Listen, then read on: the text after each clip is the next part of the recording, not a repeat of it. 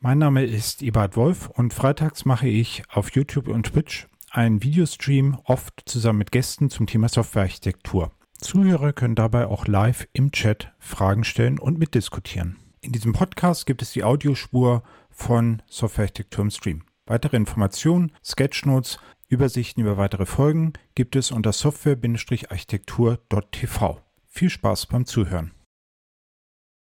So, herzlich willkommen zu einer weiteren Folge von äh, Softwarearchitektur im Stream. Heute geht es um den InnoQ Technology Day und äh, wir haben uns ein paar Highlights rausgesucht.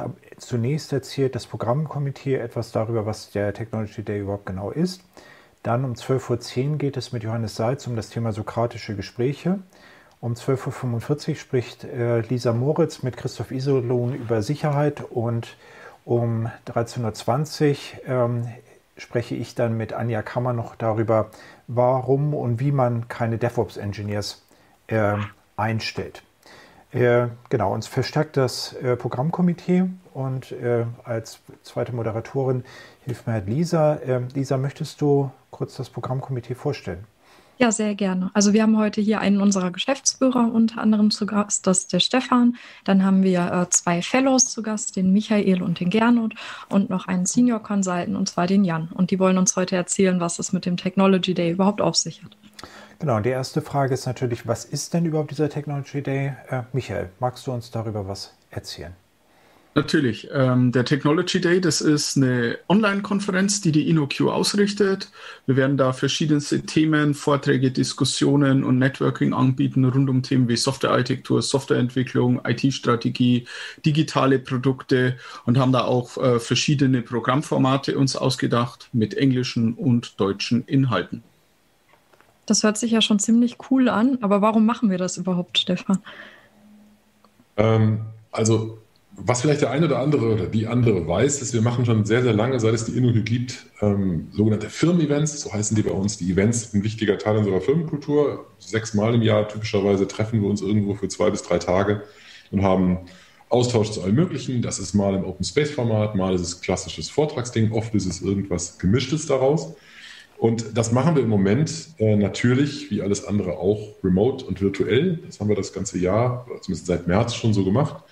Und das hat einen alten Gedanken wieder neu aufleben lassen, nämlich äh, Leute daran teilhaben zu lassen. Deswegen haben wir uns gedacht, wir machen das, wir machen das Ganze kostenlos, also wir haben hier keine Konferenz zu verkaufen, sondern wir wollen einfach Leute ähm, mal daran teilhaben lassen, wie das ist bei uns. Wir haben ähm, sehr unterschiedliche Formate zusammengewürfelt, das hat Michael schon gesagt. Wir versuchen ähm, viel von dem zu teilen, was wir normalerweise auch so machen, ein paar Einblicke zu geben. Wir wollen viele Diskussionen haben. Wir haben uns eine coole Werkzeuglandschaft dafür zusammengesucht und äh, sind sehr gespannt darauf, wie das Ganze funktioniert und sind äh, ein bisschen überwältigt tatsächlich von der positiven Reaktion. Also wir haben eine erschütternde Menge an Vorregistrierung. Uns geht ein klein wenig die Düse, aber wir sind äh, positiv gestimmt, dass alles trotzdem super funktioniert. Genau, und äh, Stefan sagt es schon kurz, wir haben also ganz unterschiedliche Arten von, äh, von Sessions. Ähm, Jan, was ist denn da so beispielsweise geplant? Genau, wir haben eine äh, ganze Menge von unterschiedlichen Formaten. Wir haben unter anderem äh, traditionelle äh, Talks, Vorträge mit, äh, ich glaube, vier gleichzeitigen Tracks. Äh, drei davon sind auf Deutsch und äh, einer ist völlig auf ähm, Englisch geplant mit englischsprachigen Format, äh, Vorträgen. Äh, darüber hinaus haben wir Training Bites gleichzeitig dazu, also kurze Einblicke, wie unsere Trainings ähm, aussehen. Das sind sozusagen Teaser für unsere, unseren Trainings. Danach haben wir ähm, Off-Topic-Themen, verschiedene andere äh, lockere Formate, die wir auf unseren Events äh, ausprobiert haben, wie beispielsweise zusammen vegan mit Michael kochen. Ähm, das finde ich äh, sehr spannend. Und danach hatten wir äh, noch paar noch paar Talks äh, abends und das alles in Klammern mit spannenden ähm, Keynotes, äh, am Anfang drei kurze Keynotes auf ähm, Deutsch und am Ende äh, ein sehr interessanter Talk auf Englisch. Der Stefan sagte eben schon, wir haben schon recht viele Vorregistrierungen. Aber wenn jetzt noch einer sich nicht registriert hat, weil er jetzt erst davon hört, kann man sich noch registrieren? Gernot? Ich, ich gebe jetzt mal direkt die Frage an Stefan weiter. Heute ist äh, Registrierungsende ich vermute, dass in den nächsten paar Stunden wir noch ein paar Registrierungen annehmen können. Also unsere Düse ist ähm, jetzt mittlerweile erprobt. Also wir sind jetzt äh, Albtraum erprobt, um diese verschiedenen Technologien alle zusammenzustöpseln. Und da schaffen wir bestimmt auch noch ein paar Registrierungen. Wir schaffen das noch. Wenn irgendjemand das jetzt sieht und äh, teilnehmen möchte, dann kann er oder sie definitiv auch teilnehmen. Das kriegen wir hin. Ähm, wir äh, werden wahrscheinlich sowieso unsere Lizenz, die wir da von unserem, von unserem Konferenzwerkzeug haben, upgraden. Das nehmen wir dann gleich mit für die nächstgrößere Größe, damit es daran nicht scheitert. Das wird. Genau. Und äh, wo, wo registriert man sich?